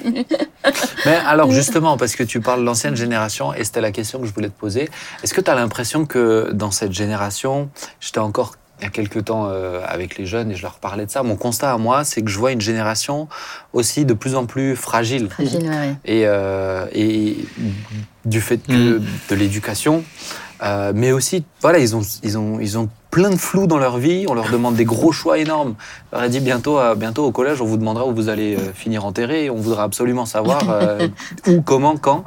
Mais je pense que je pense qu'il y a des, il y a des, des mécanismes, des, des- le côté un peu battant qui disparaît de plus en plus. Est-ce que tu le, est-ce que tu vois un peu cette, fragilis- cette fragilisation aussi de, de, de la Ah, génération Ça, c'est- enfin, à mon sens, Ouais. vraiment, c'est une question sociétale. hein. Ouais. C'est Ah oui, clairement une question sociétale parce qu'on se rend compte aujourd'hui Mm. que tout ce qui va être fondement, et nous croyants le vivons encore plus violemment peut-être que d'autres, parce qu'on se rend compte effectivement du décalage qui se crée entre la société et les fondements euh, au, au niveau par exemple de la foi. Mais, euh, mais, mais la question de la famille est complètement Mm. déconstruite, la question Mm. de l'éducation est complètement déconstruite, la question de la place dans la société. Je veux dire, euh, nos, nos ancêtres, pas les Gaulois, mais entre les deux, euh, ils avaient des perspectives, c'est-à-dire qu'ils savaient qu'en faisant tel effort dans telle direction, ils avaient une certaine certitude. Bien sûr, on peut le pondérer, mais ils avaient des. des- des- des- Aujourd'hui, il n'y a, il y a plus de certitude. Tu peux te lancer dans une voie et ne pas être tout à fait certain que tu vas aboutir là où Tu tu, peux faire voulais 10 aller. ans d'études sans te dire. Mais, mais il n'y a pas longtemps, longtemps il y a déjà 10 ans, on nous disait, enfin, un certain nombre d'études nous disaient qu'un jeune qui sortait maintenant de fac, ou de- ou de- d'études comme les tiennes, était, faisait au moins 3 voire 4 métiers. C'est incroyable. Parce qu'il y a des métiers qui vont disparaître. Mm. Je veux dire, euh, Moi, je me rappelle là, très euh, bien au collège la fois où un de mes, un de mes profs avait dit Mais faut pas vous attendre à faire le même métier toute votre vie. Et ça m'a. J'étais vraiment pas bien. Je me suis dit Mais, mais comment c'est possible? Alors, comment je me projette? C'est ce ça. principe d'incertitude qui est en Oui, plus cultivé, à mon sens. oui, Parce que le, le- le principe d'incertitude, ça bah, fragilise, finalement, ça fragilise. Au- Aujourd'hui, il n'y a plus ce sens, parce qu'on est quand même, on le dit, on le dit, on le redit, mais quand même, être un, un individu, seul, face à soi-même et à sa responsabilité face au monde, c'est extrêmement difficile. C'est Mm. très, très lourd à porter. Par contre, être un individu dans une collectivité, faire partie d'un groupe et avoir une identité dans un groupe, Mm. ça, pour le coup, c'est quelque chose qui peut te renforcer, te donner justement, Ouais. t'es pas tout seul. Et aujourd'hui, la société, justement, de façon générale, hein, c'est un peu bateau ce que je raconte, Individualisé. mais, mais le fait que finalement on, on mette en avant l'idée que bah, vous choisissez ce que vous voulez être, quand vous voulez être, comme vous voulez être, Mm. mais ça n'a ça n'a rien de positif pour l'individu. Mmh. L'individu s'y perd, il s'y dilue, et là, quand t'es- quand es Mm. perdu, T'es tu as, le t'as le premier réflexe qui est tout à fait naturel, le, le réflexe le plus archaïque au monde, c'est ta peur. Mm. Tu es anxieux, tu sais pas. Mm. Et là, quand tu es anxieux, qu'est-ce qui se passe? Tu dors plus bien, Oui, oui. tu fais plus de projets, oui. tu finis par avoir des rythmes qui sont complètement épuisés, ainsi de suite, tu glisses, tu glisses, et puis bah, effectivement, bah, pour Ouais. le coup, on va être fragile, on va être déprimé. C'est ça, ouais. Et inversement, on- on- et, enfin, parallèlement à cela, parallèlement à cela, on rentre dans une société plutôt tribale. C'est ça. on va se créer des- on va se créer des tribu de, tel, tel, tel centre d'intérêt, C'est ça. C'est de juste. tel centre d'intérêt, des- et, qui ne se- et puis finalement, qui au fil du temps peuvent ne plus se comprendre. Ouais. Parce qu'il y a les défenseurs de, de, de la Des mouche deux extrêmes. Chabédule, euh, ne comprennent pas euh, ceux qui sont défendeurs, défenseurs des étoiles euh, à l'autre bout de l'univers. Donc, et, qui- et qui ne se ça. comprennent plus, et une archipélisation la société qui fait qu'il y a un vrai danger, c'est qu'on ne fasse plus société. C'est c'est la, la question, puisque cette, euh, idée des, euh, des, des, euh, des- des envies et puis finalement des points d'intérêt différents existe depuis toujours. Mais c'était toujours sous couvert de quelque chose de plus, gr- de plus grand. Général. Ça. On faisait partie, on faisait d'un village, Mm. on faisait partie d'une communauté, on, On faisait parlait partie d'une bah, on patrie. on d'une parlait patrie, mais ça c'est... Bon, on parlait tout à l'heure euh, des, des- on parlait en off tout à l'heure avec Laurent et Nathalie des euh, des, euh, des tueries notamment qu'il y a aux États-Unis, etc. euh. Vous avez des discussions sympas. Oui, bah, vous étiez sur autre chose, vous. euh. Non, mais, mais parce que c'était un fait, il y, avait, il y avait un fait d'actualité, etc. Ouais. Alors qui est passé maintenant qu'on est en février, mais nous on tourne, sachez-le, on tourne en novembre. Mm. Euh, mais du coup, euh, on parlait de ça et en disant mais c'est fou parce que regarde en Suisse, en Suisse quasiment chaque homme a une arme à la maison. Ouais. Et pourtant, Mais mais il y, a- il y a une vraie motivation et c'est la patrie. Et tu regardes en France, j'entendais une interview, euh, s'il y a une guerre, est-ce que vous irez vous battre pour le pays? Il dit jamais non. de la vie. quel pays? Jamais Quel de la pays? vie. Quel pays, c'est ça. quel pays? Oui. Alors que dans la, dans la, dans la mentalité suisse, euh, mais comme aussi il y a tout le service militaire, hein, euh, il y, a- il y a vraiment cette notion de patrie qui est, euh, alors, elle est en train de disparaître. hein. Ouais, ils doucement aussi, ouais. ont, ils ont un, un train de retard, je dirais, sur ça. pour eux. Et qu'ils en profitent. Pour fois, mais soyez pas à mais il y a cette mentalité quand même de la patrie, tu vois. Ouais. Et je pense que ça, je suis assez d'accord avec ça. On D'accord avec vous chose. sur la. Peut-être que ça s'é- ça s'é- ça s'étiole, mais il n'empêche, vous allez en Suisse, pardonnez-moi, mais là vous entrez partout, il y a des drapeaux suisses. Partout. Et, et sur, des, sur, des, sur des produits de. de- de- Ouais, de- il y a une fierté, il y a une fierté Oui. nationale. Enfin, Ouais, je pensais aussi pour la dépression, il y, a, il y a un autre paramètre qui fragilise. Alors moi, je le vois peut-être chez les filles, peut-être plus euh, chez les filles, c'est qu'on on leur fait croire que la vie devrait être euh, toujours belle, qu'on ne doit pas vieillir, Mhm. qu'on doit rester toujours jolie, que hum, en fait, on est, elle se baigne de, de- de mensonges continuels et que Ah, une vie sans souffrance et sans douleur n'existe Mais pas. bien sûr. Mais c'est comme si elle rêvait d'une vie douce et agréable tout le temps. Mhm. Et si arrive une épreuve, elles sont complètement perdues, comme si l'épreuve ne devait pas faire partie de leur vie. Comme Ouais. si l'épreuve était euh, la preuve d'une erreur. Voilà, D'un échec. exactement, exactement.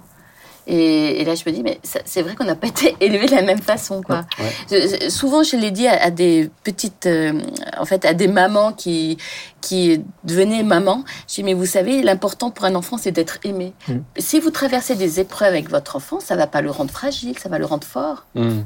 C'est tout le contraire. Ah oui. Mais si le- l'enfant se sent aimé, il peut vivre dans toutes les conditions. Vous pouvez l'amener au Pérou, vous pouvez l'emmener n'importe où en sac à dos ou n'importe quoi, vivre même des, des- des situations dangereuses. Faut, Mais faut pas les chercher. Mais...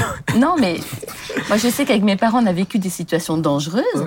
Mais aujourd'hui, ça, je pense que Bah, ça a bâti traverse. mon caractère et j'aime l'imprévu, par Bah, exemple. regarde Rachel Neuhaus qui a vécu, euh, qui était enfant en temps de Ah, guerre en oui. Afrique. hein. Mais oui, Où elle l'a déjà témoigné. c'est une battante. hein, t'es resté joli avec ton âge avançant. euh. Oh. Mais tu vois, pendant, ça- c'est- on s'aime bien. Mais Tu vois, on parlait, on va, on va attendre vers la fin parce que ça fait plus d'une heure qu'on qu'on discute. Mais c'est vrai que sur les anciennes générations, alors pas la, pas la tienne, enfin pas la vôtre, euh, mais déjà celle d'avant, euh, Ce qu'il nous dit là. quand ton père il faisait tel métier, tu savais le métier que tu allais faire Bah oui. Aussi. Ouais, c'est Et, vrai. euh, et donc finalement, euh, est-ce que c'est toujours bon? Non, mais, mais tu savais que bah, tu avais cette pression en moi. En fait, tu apprenais ton métier dès le plus jeune âge et ça faisait partie de ta vie euh, totalement. Et forcément, bah, tu te battais dans ce métier parce que c'est toujours ce que tu as su faire. Et, et, et en même temps, c'était un choix qu'on t'a pas demandé de faire quand tu avais 14 ans et que tu, euh, Tu vois ce que je veux dire? Je trouve aussi dans le système de l'éducation nationale, là, c'est assez compliqué. C'est assez compliqué pour un jeune. Ça les... Mais c'est- Au-delà du problème du, du choix, c'est vrai qu'il y a vraiment, et c'est ce que tu disais, Jonathan, la- la- la- vraiment la question de l'identité, Mm. la question de sa place. Alors, bien sûr, dès qu'on parle de la question de l'identité, on pense euh, à l'identité sexuelle, mais finalement, moi, j'ai beaucoup d'élèves qui, euh, qui, qui, qui semblent se chercher, et ce sont souvent ces élèves-là qui, qui, qui souffrent également de, de symptômes dépressifs, qui sont absents, et on apprend ensuite que cet élève souffre de, de, de dépression, il a un emploi, un emploi du temps aménagé, que certains vont peut-être même tenter de se suicider ou ont pu tenter de le faire. Et, et c'est souvent lié à cette question de, de l'identité de ma place. Ah, C'est ça. Et quand tu parlais tout à l'heure de, de, de tribus, de ce- ces communautés qui se forment, on le voit vraiment chez les, chez, chez les élèves. tu sais. Et, et moi, ça, me- ça Il y a des cultures. Ça m'étonne pas, hein. mais en même temps, ça me surprend, étrangement, de dire, punaise, c'est les, c'est les périodes d'âge où la vie, elle devrait être le plus présent, qu'il Mm. sombre, Ah ouais, qu'il... mais euh, moi, je vois de plus en plus de jeunes Mm. sous anxiolytiques. Mm. Mais tu sais, la question de l'identité, c'est une des questions que j'aborde le plus régulièrement en entretien. Je sais pas si c'est comme ça pour toi, Claude, mais, Oui. mais, c'est, mais l'identité, c'est et notamment ça, hein. l'identité en Christ, c'est une petite parenthèse, c'est pas le même sujet, mais on en fera probablement une émission. La question de l'identité en Christ, Mm. c'est quelque Mm. chose qui est de loin pas acquis pour énormément de Tout à chrétiens fait. Tout à fait. énormément de Mm. chrétiens et notamment beaucoup, la plupart du temps, c'est les enfants Mais- chrétiens. Je- en toute sincérité, j'étais des fois pas énervé, mais je me dis, mais qu'est-ce qui nous baragouine le même toujours sur l'identité Quand je t'ai entendu prêcher les premières fois, je me dis, mais bah, enfin, là, là, il nous baragouine l'identité par-ci, l'identité par-là. Et je me suis intéressé à la question. Parce que tu avais dit un jour, l'identité, c'est qui suis-je? Hmm. Et j'ai juste poursuivi cette question en creusant les textes. Or, les textes, notamment les textes pauliniens, sont, démarrent par là tout le temps. Éphésiens, chapitre 1, 2, Hmm. Tout ça le parle temps. que de ça. Quoi. Et, je, et je dois avouer que je pense que, en, en tout cas dans nos milieux, dans ceux que moi je connais, euh, euh, cette notion-là n'était pas une question il y a 30 ans. C'est ça. En Oui. tout cas, c'était quelque chose qui se transmettait, entre guillemets, presque naturellement de père en fils. C'est ça. Mm. Aujourd'hui, c'est plus tout à fait vrai. Aujourd'hui, c'est vraiment, il faut en parler à la fois de cela, parce que tout va dépendre de cela. Là, une fois que je sais qui je suis, bah après, je peux affronter un monde Absolument. extrêmement mouvant. Ah, ça. mouvant. Effectivement, moi j'ai deux filles de 17 ans. Leur demander qu'est-ce que tu veux faire demain? bien sûr. Alors évidemment, il y a maintenant des choix qui se font, mais elles ne sont pas certaines du tout qu'elles vont faire ça toute leur vie, loin de là. Mm. Mais c'est c'est pas grave à la limite, Oui. Parce que parce que la, la sécurité elle est ailleurs. Ouais, c'est l'assise qu'elles ont trouvée Mm. dans le ça. Seigneur. Et, Sécurité, je pense. et donc je t'encourage, je nous encourage tous à, à- à- à continuer à, à- de temps en temps Mais il à filigrane ou clairement en parler. en Et particulièrement chez les enfants de, les enfants de chrétiens, il y a une question de Ouais. l'identité en Christ. Mm. Moi, je me, je, me, je me rappelle le switch, le moment où j'ai capté. Et ça a tout changé dans ta, dans ta relation avec Dieu, dans ta vie personnelle, etc. Mm, mm. On va terminer parce que le temps, euh, le temps passe. Mais Joe, euh, comment on sort de la dépression? Vite fait, hein, pour la fin. On prend un, un bol d'air frais, euh, on va se faire une promenade. C'est et quel puis c'est- médicament qui Non, on hésite, Allopathique on ou est- homéopathique? Euh, on hésite en tout Le cas moringa. clairement pas à Moringa. demander de l'aide. Euh, li- le- le- la personne dépressive aura une, une tendance, c'est s'isoler. Ouais. S'isoler, parce que personne autour de vous vous comprendra. Et, euh, et réellement, c'est vrai que c'est compliqué de trouver quelqu'un qui, euh, qui, qui entend. Donc il faut vraiment essayer de chercher, trouver de l'aide auprès des professionnels ou auprès de, gens qui sont de conseil, des, figures, je dirais, des gens qui pourront savoir de quoi elles parlent. Euh, Il y a plein de choses à faire. Il y a énormément de choses à faire. C'est effectivement très individuel. Les, médicaments euh, allopathiques ou autres, mais, mais je dirais que c'est des outils. Aujourd'hui, c'est vrai, et euh, je pense que petit à petit, ça s'améliore dans, dans- dans le milieu. Mais, euh, mais on voyait ça comme euh, limite un échec spirituel. Si tu avais besoin d'antidépresseurs. Mm. c'est que ta foi en Dieu, elle est quand même euh, elle est à, re- à- à remettre en cause. Mais, euh, mais ce sont des outils. Après, C'est des béquilles, quoi. moi, c'est exactement comme ça que je le présente à mes patients, leur dire écoutez, vous aujourd'hui dans l'état actuel des choses, pour pas que vous couliez et que vous perdiez complètement pied, il vous faut une paire de brassards. Pour que vous teniez ça. debout après cette fracture émotionnelle qui est la vôtre, il vous faut une paire de béquilles. C'est une paire de béquilles chimiques, soit, mais elle vous aidera à tenir debout pendant un certain temps. Et croyez-moi, un jour, on s'en débarrassera quand vous aurez réussi à régler tout le reste. Je pense que c'est la peur aussi des gens. C'est je vais être sous traitement à vie. Tu vois. Ça, Ouais, probablement. Mais c'est un, des- c'est un des éléments. Moi, ce que je veux dire par là, au-delà du médicament, je le, je le mets pas même pas en, en- en obligation. Moi, j'ai des patients qui n'ont jamais eu besoin de ça. Il, fa- il fallait juste les sortir de leur milieu. Ils allaient déjà beaucoup mieux. Ils sont reconstruits sans traitement. Mais ce qui est important, à mon sens, dans le message, c'est qu'il est tout à fait possible de guérir de la dépression et d'aller mieux. C'est un message qui, à mon sens, a du sens. C'est Bah c'est oui, très bien. Euh. Est-ce que si quelqu'un, euh, mais vraiment c'est ma dernière question, si quelqu'un euh, constate qu'un proche est un peu dans un état de dépression, alors il va pas faire un diagnostic médical, mais un Ouais. peu tout ce que tu disais tout à l'heure, et que la personne, on parlait du déni, parce que pour moi le déni c'est peut-être l'étape la plus difficile, la Mm. plus longue, et la, parce que j'ai vu des gens, ça faisait des années, et à partir du moment où ils ont dit ok je suis malade, franchement en quelques mois ils, ils étaient, ils étaient Ah oui. complètement retapés. hein. Mais est-ce qu'il peut, qu'est-ce qu'il peut faire? Il peut pas le tirer en même temps. C'est, euh, à mon sens, un des pièges majeurs de la dépression, c'est que c'est un cercle vicieux. Tant par la culpabilité qui t'entraîne à être culpabilisé de plus en plus, parce que finalement, tu n'acceptes pas toi-même l'état dans lequel tu es. Mais en même temps, mais en même temps, c'est un état dans lequel tu es. Donc ça a quelque chose, c'est triste à dire, mais de sécurisant. Parce que tu es dans une situation que tu détestes, mais, Mais tu, tu la la connais. connais. Et tu as peur de quoi Tu auras peur de changement. L'inconnu. Ah, mais Et oui. C'est ça. pire que ça, il y a aussi des, euh, des- bénéfices dits secondaires, parce que dans cette situation-là, autour de toi, on va regarder, ça va, comment ça se passe, etc., etc. Et inconsciemment, parce qu'on est construit comme ça, on va se nourrir de cette, de, de cette affection, de cette attention, etc. Et finalement, inconsciemment, encore une fois, on aura beaucoup moins tendance à dire je vais mal, dans le sens je veux aller mieux. Mmh.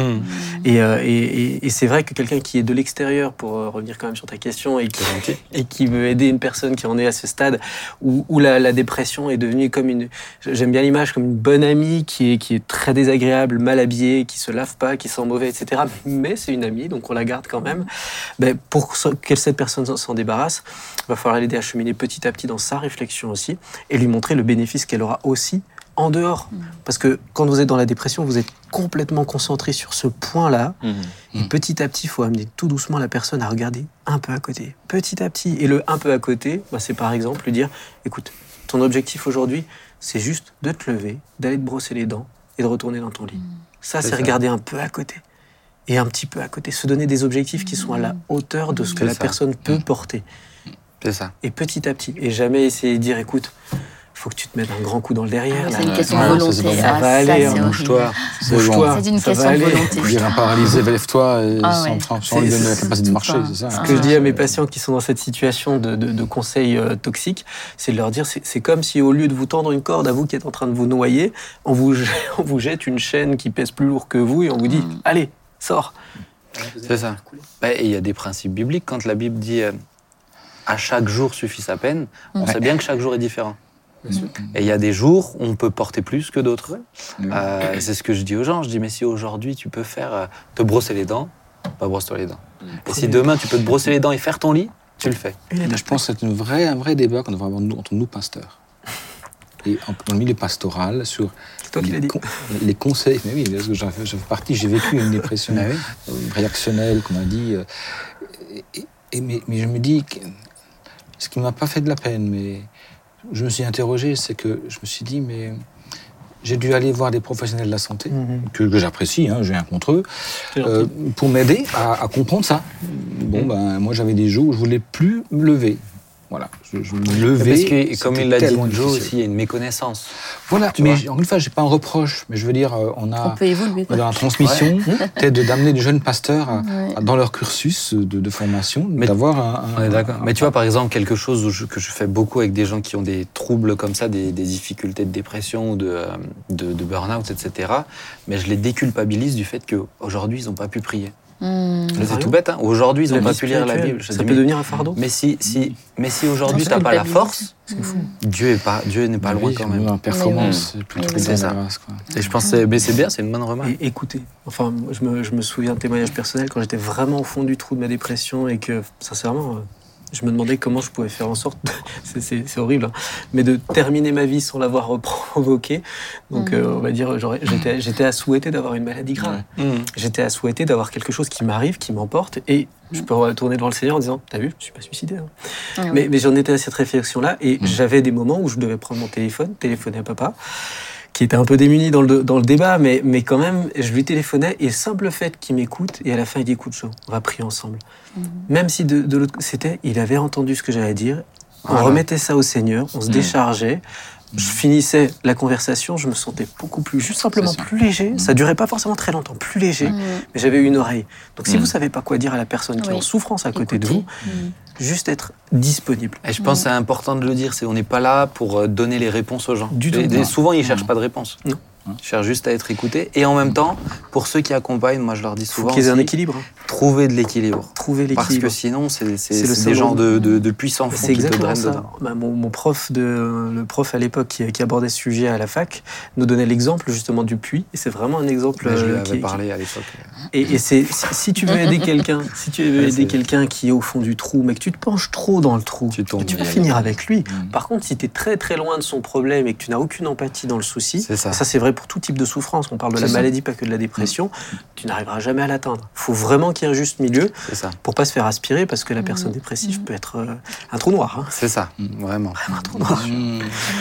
Les amis, le temps est passé, c'était extrêmement intéressant. Merci Ouais. Joe. C'est un plaisir. J'espère que ça vous a poussé dans vos réflexions. Non, c'était Ouais, Absolument. C'était très intéressant. Du coup, c'est quel médicament homéopathique qu'on peut prendre euh, En cas de dépression, ça, tu Ouais. peux prendre une pertuis si tu veux.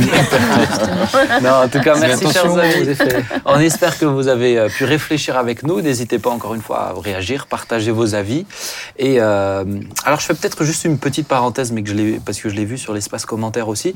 Euh, le but de l'espace commentaire, c'est pas de conseiller euh, des euh, des professionnels de différentes choses, notamment, je vais être très clair aussi, euh, des euh, professionnels de par exemple, c'est arrivé il n'y a pas longtemps, de placement financier, etc.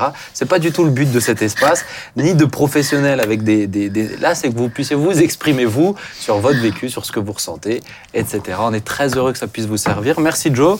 Merci Merci, à vous trois. Et puis, euh, Laurent, est-ce que tu serais d'accord de terminer par la prière? Bien sûr. Père, merci pour cette, pour cette émission, Seigneur. Merci, Seigneur, pour tous ceux qui, qui nous regardent et qui nous écoutent. Fais-leur du bien, Seigneur. Et fais-nous, Père, la, la grâce euh, d'avoir ce, ce discernement qui vient d'en haut. Euh, quand il est, il est question de, de, de, de- thérapie, de, de médecine alternative particulièrement. Enfin, Seigneur, j'aimerais, pour terminer, te, te remettre et déposer à tes pieds tous ceux, Seigneur, qui souffrent de Mm. dépression, chrétiens ou pas, Seigneur. Oui. Tu les connais, tu les aimes, tu es à leur côté, tu es devant nous, derrière nous, tu nous soutiens, Seigneur. Et je voudrais vraiment te, te les remettre, Seigneur. Merci, Seigneur. Au nom de Jésus. Amen. Amen. Amen. Merci beaucoup. Que Dieu vous bénisse, chers amis. Rendez-vous vendredi prochain pour une nouvelle émission. On s'y retrouve 19h ou quand vous voulez dans la semaine. C'est YouTube, c'est pas la télé. À très bientôt. Ciao, ciao. À bientôt. Salut Au revoir. Au revoir.